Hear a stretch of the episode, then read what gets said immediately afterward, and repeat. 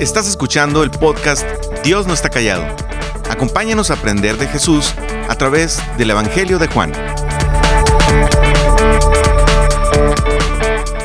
Hola, qué bueno poder estar de regreso nuevamente. La semana pasada no pudimos publicar este el estudio que continuaba por diferentes situaciones más allá de nuestro control.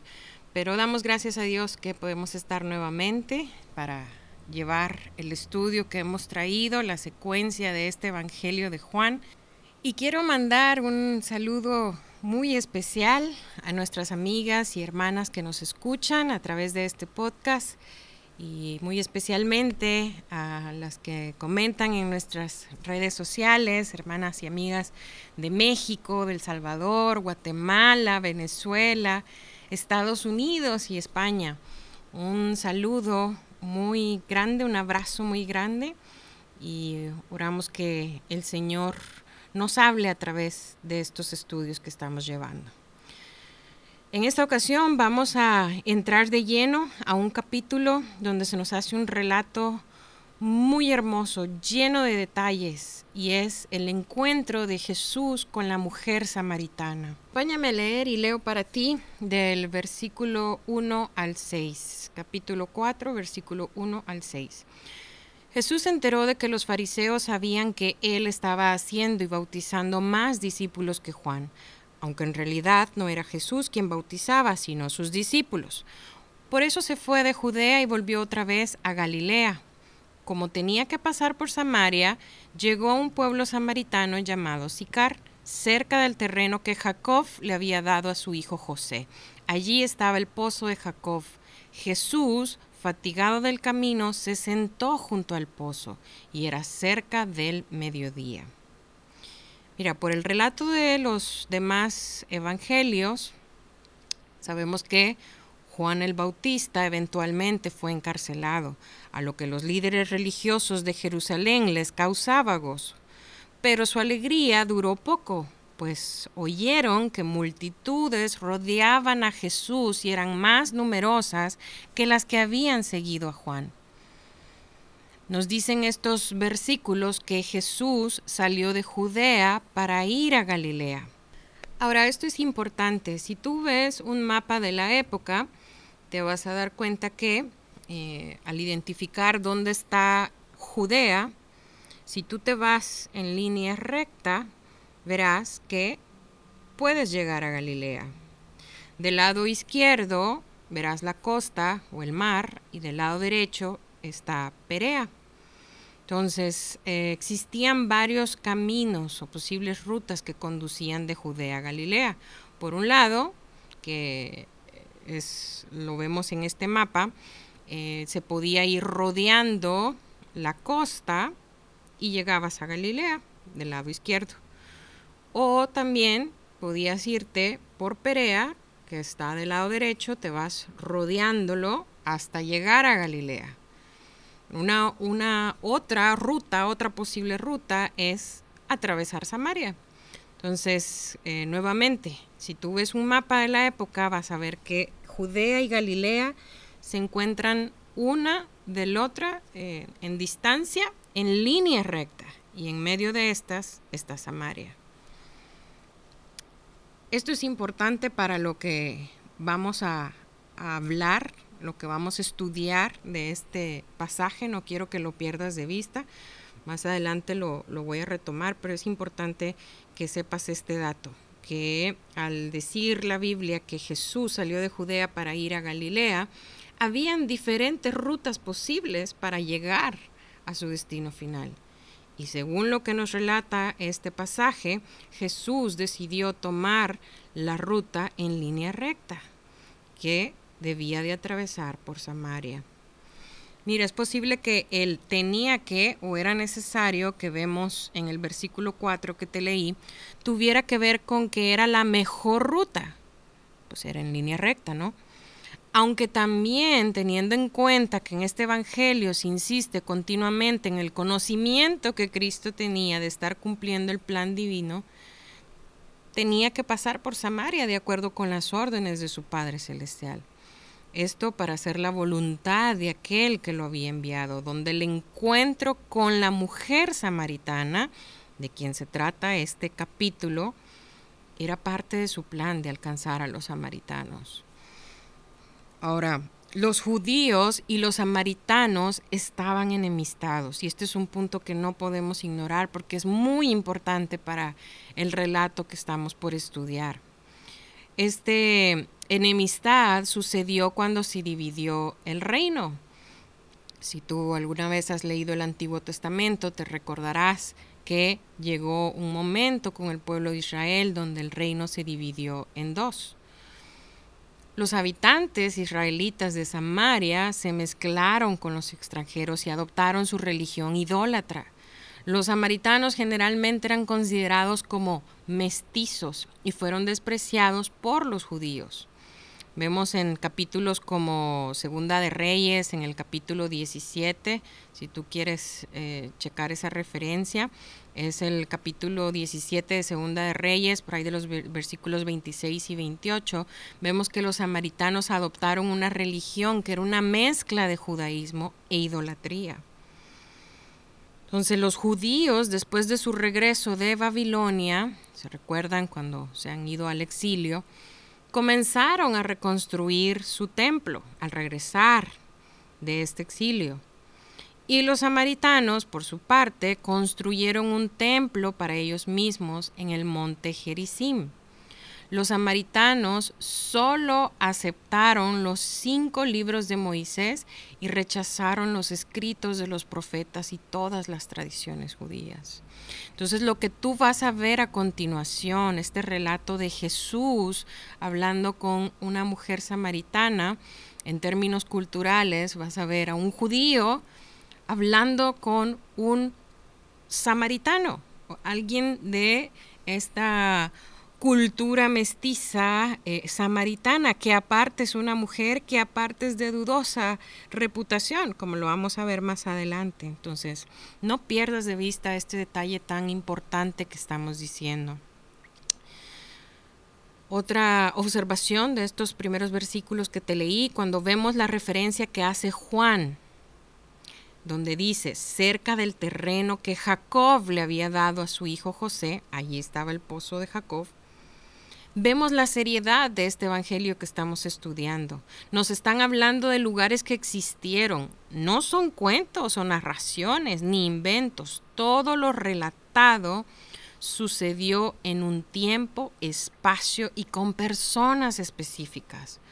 Para los judíos esto debe haber sido importante y para nosotros que hemos leído el Antiguo Testamento también. Y mira cómo el versículo 6, de los versículos que te leí, dice que Jesús, fatigado del camino, se sentó junto al pozo. Juan no omite este punto muy importante. Jesús se fatigó, pues Jesús era 100% humano. Entonces, ¿qué es lo que sucede a continuación? Y te leo eh, los versículos que vienen a continuación, que son de el versículo 7 al 15 del capítulo 4. Sus discípulos habían ido al pueblo a comprar comida. En eso llegó a sacar agua una mujer de Samaria, y Jesús le dijo, Dame un poco de agua. Pero como los judíos no usan nada en común con los samaritanos, la mujer le respondió, ¿cómo se te ocurre pedirme agua si tú eres judío y yo soy samaritana? Si supieras lo que Dios puede dar y conocieras al que te está pidiendo agua, contestó Jesús, tú le habrías pedido a Él y Él te habría dado agua que da vida. Señor, ni siquiera tienes con qué sacar agua y el pozo es muy hondo. ¿De dónde pues vas a sacar esa agua que da vida? ¿Acaso eres tú superior a nuestro padre Jacob que nos dejó este pozo del cual bebieron él, sus hijos y su ganado? Todo el que beba de esta agua volverá a tener sed, respondió Jesús, pero el que beba del agua que yo le daré no volverá a tener sed jamás, sino que dentro de él esa agua se convertirá en un manantial del que brotará vida eterna. Señor, dame de esa agua para que no vuelva a tener sed ni siga viniendo aquí a sacarla. Fíjate qué interesante estos versículos que acabamos de leer y vamos a ir punto por punto. No queremos desperdicio aquí, no queremos pasarnos por alto ninguno de los detalles que no se ha reservado Juan para él mismo, los está escribiendo. Mira, el versículo 6 dice, era cerca del mediodía, era como la hora sexta. En eso llegó a sacar agua una mujer de Samaria. Mira, esto es bien interesante porque cuando empiezas a estudiar un poco más acerca de la cultura y las tradiciones de esa época, era usual que las mujeres fueran en grupo a sacar agua por la mañana o por la tarde para evitar el calor del sol. Es decir, la hora en la que esta mujer está sacando agua para las costumbres y la tradición de ese momento. Era una hora muy inusual. Aparte, estaba ella sola, cuando generalmente las mujeres iban en grupo a sacar el agua. Si la mujer vino sola a las 12 del mediodía, esto podría indicar, sabiendo nosotros con anticipación eh, quién es la mujer samaritana, que su vergüenza pública la llevó a aislarse de otras mujeres. Y mira lo que dice el versículo 8. Y Jesús le dijo, dame de beber. Ahora piensa, quiero que prestes atención a lo que vamos a decir a continuación. Piensa en esto que te acabo de comentar hace un momento acerca de los judíos y los samaritanos.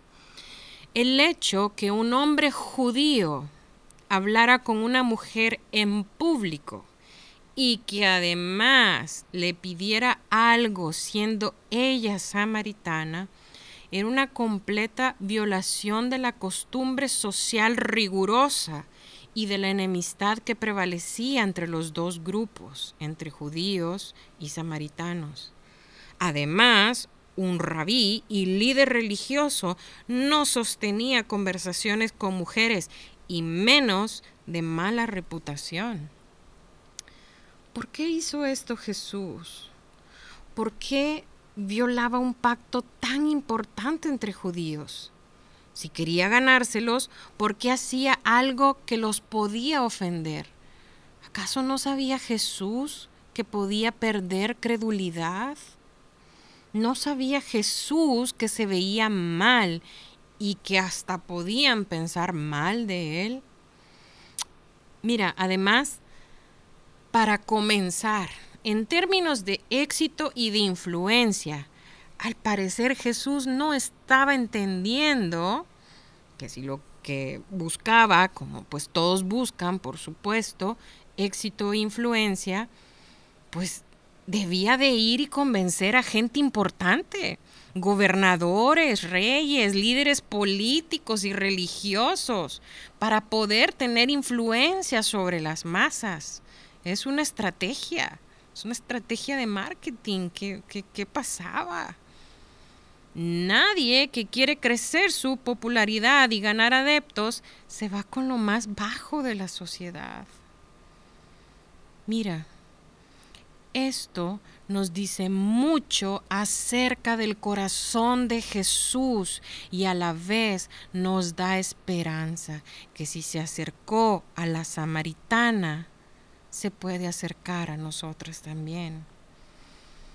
Mira, usualmente, no, sé si alguna vez lo has escuchado, pero a veces eh, cuando se ha querido explicar estos, pues estos este pasaje en específico, eh, usualmente dicen que Dios se rebajó a hablar con una mujer, le hizo el favor.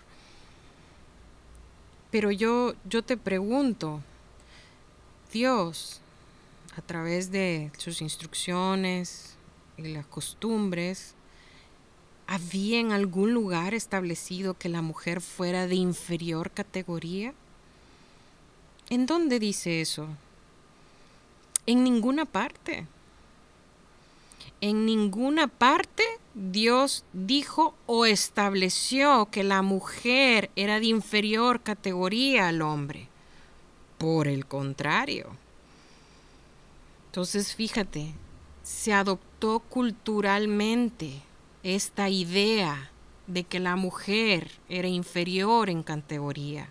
Esto no fue una instrucción de Dios. Se adoptó culturalmente, es decir, los hombres, los seres humanos de esa cultura.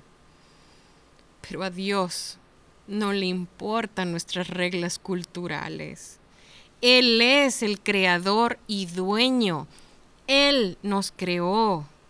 Hombre y mujer creó. Y Él es dueño de lo que ha creado. Y lo que Jesús está haciendo al acercarse a esta mujer samaritana es acercarse a su creación. Jesús, en un acto lleno de compasión y gracia, se acerca a ella. Mira, apelando entonces a la amabilidad de la mujer, Jesús le dijo, dame de beber. Era una petición completamente natural, pues Jesús estaba verdaderamente sediento. Nos lo dice Juan en los detalles, en los versículos anteriores. Pero al mismo tiempo era una manifestación del desarrollo del plan divino para esta mujer y los samaritanos. ¿Cuál fue la reacción de la samaritana? Mira lo que dice versículo 9. ¿Cómo tú, siendo judío, me pides a mí de beber que soy mujer samaritana? Porque judíos y samaritanos no se tratan entre sí. ¿Te recuerdas lo que decíamos? Su pregunta deja ver su asombro de lo que estaba pasando. Un judío hablándole y pidiéndole un acto de bondad a ella, samaritana. Impensable.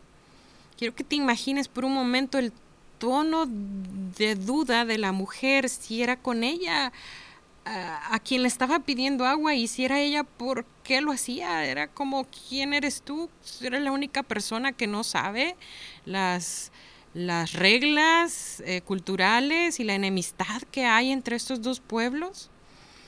Y mira lo que Jesús le dice. Si supieras lo que Dios puede dar y conocieras al que te está pidiendo agua, contestó Jesús, tú le habrías pedido a Él y Él te habría dado agua viva. Jesús comienza a hablarle de las buenas nuevas, el mismo mensaje que ustedes y yo hemos creído y el que proclamamos a través de este podcast. Mire este comentario de este mm, teólogo William Hendrickson. Dice, aunque Jesús no contesta su pregunta directamente, no por eso la pasa por alto pero le muestra que su pregunta se basa en una premisa errónea. El razonamiento de la mujer era, tú, un judío, estás necesitado y no puedes valerte. Yo, mujer samaritana, autosuficiente, y por lo tanto, eh, teniendo yo con qué sacar el agua, puedo ayudarte. En su respuesta Jesús le hace ver que la realidad es completamente al contrario. Es ella quien necesita el agua, y Él es la fuente que puede suministrarla. ¿Cuántas veces no nos acercamos hacia Dios? Creemos que Él necesita de nosotras, cuando somos nosotras las que necesitamos que Él venga a nuestro rescate. No quiero que pases por alto lo que dice este versículo 10 al referirse como agua viva. Al decir agua viva, Jesús hace alusión a la vida eterna o salvación. Y mira la respuesta de la mujer en el versículo 11. Ella le dijo, Señor, no tienes con qué sacarla y el pozo es hondo. ¿De dónde pues tienes esa agua viva? Pensando que esto se refería al manantial de agua que existía en el fondo del pozo, ella ve dos obstáculos que hacen imposible que Jesús pueda ofrecer esa agua. No tiene un cubo con cuerda, pero incluso si lo tuviera, el pozo es profundo. Y la mujer prosigue, mira, versículo 12, seguramente tú no eres mayor que nuestro padre Jacob, que nos dio este pozo del cual bebieron él, sus hijos y sus ganados, ¿verdad? Aunque esta pregunta presupone una respuesta negativa, muestra que la mujer empieza a considerar la grandeza de este forastero. Ella empieza a ser receptiva al Evangelio. Mira lo que contesta Jesús y estas palabras a continuación es, es el Evangelio, son las buenas nuevas. Mira versículo 13. Todo el que beba de esta agua volverá a tener sed, respondió Jesús, refiriéndose al pozo pero el que beba del agua que yo le daré no volverá a tener sed jamás, sino que dentro de él esa agua se convertirá en un manantial del que brotará vida eterna. Jesús apela a los deseos de la mujer, el deseo de verdadero descanso y máxima satisfacción.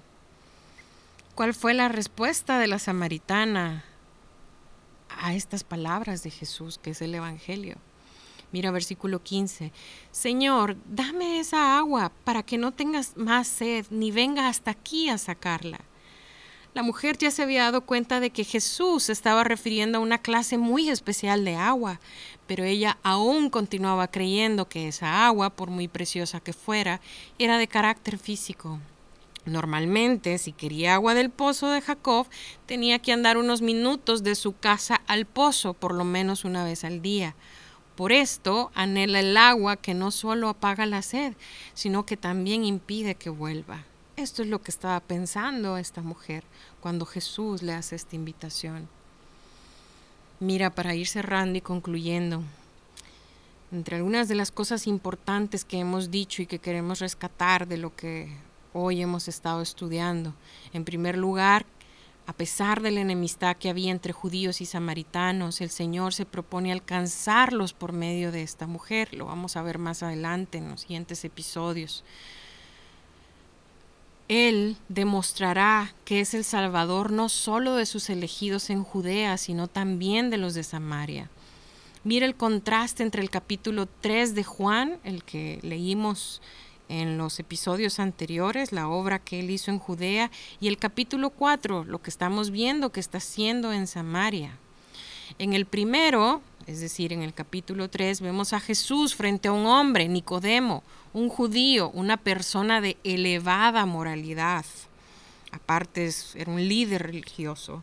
Y aquí en el capítulo 4 lo vemos frente a una mujer que aparte es samaritana, y por si fuera poco, con una baja reputación. El Señor demuestra que es capaz de salvar a ambos. Por otra parte, vemos que muchas veces hemos adoptado o aceptado reglas culturales que van en contra de lo que Dios nos ha hablado en su palabra. Pidámosle al Señor que nos muestre aquellas cosas que culturalmente hemos adoptado que está en contra del Señor. Por darte un ejemplo, hay en algunas culturas, sobre todo en las, en las culturas latinoamericanas, por ejemplo, si alguien le hace algo a un familiar, toda la familia se vuelve enemiga de esa persona, porque es una cuestión de lealtad. Lealtad con la familia es algo que se valora y se aplaude en nuestras sociedades. Sin embargo, Dios nos manda a amar a aquellos que nos han ofendido, a orar por ellos. Nuestra lealtad es con el Señor. Luego, Vemos, vimos también en estos versículos que Jesús le habla de las buenas nuevas, el mismo mensaje que ustedes y yo hemos creído, que es que Jesús puede saciar nuestra sed. Él apela a los deseos de la mujer de verdadero descanso y máxima satisfacción. Él hace lo mismo con nosotros. Y lo que vimos al finalizar de estos versículos es que la respuesta de la samaritana no es muy diferente de cómo muchas personas responden al Evangelio. Quizás incluso nosotras que hoy creemos, en algún momento tuvimos esta misma actitud. Sí, me voy a hacer cristiana o voy a aceptar para que todo me vaya bien, para que ya no me haga falta nada. Me voy a hacer cristiana, voy a aceptar a Jesús para ya no volver a equivocarme nunca, para tener dinero, salud, ser exitosa, que no le falte nada a mi familia. Si te das cuenta, esta fue la respuesta de la mujer. Dame de esa agua para que no vuelva a venir aquí. El éxito de falsos maestros y profetas que nos predican de, de, prosperidad no es tanto su elocuencia y personalidad como el hecho que el hombre y la mujer moderna quiere oír que hay un agua que va a hacer que ya nunca tenga sed, que hay una solución para que nunca más vuelva a trabajar, que hay una solución para que nunca más te enfermes ni vuelvas a estar triste, siempre estés feliz, que viajes, que tengas dinero, etcétera. Es importante esto que estamos diciendo porque te lleva a meditar qué es lo que tú has creído. ¿Por qué según tú has venido a Cristo? Si tú lo has hecho. ¿Es por la razón correcta o porque estás esperando, al igual que la mujer del pozo, que esto que, que has decidido creer traiga algún beneficio físico y palpable a tu vida. Cierro con el versículo 14 que dice, pero el que beba del agua que yo le daré, no volverá a tener sed jamás, sino que dentro de él esa agua se convertirá en un manantial del que brota vida eterna. Dios, a través de Jesús, nos ha mostrado el camino hacia esa fuente. Si tú ya te consideras cristiana, Tienes que saber que el caminar del cristiano es una batalla. Sí, pero no por arrebatarle algo al diablo. No es ni siquiera contra la tentación. No es en tus fuerzas. No es en ser súper fuerte y autosuficiente, en tener todo bajo control.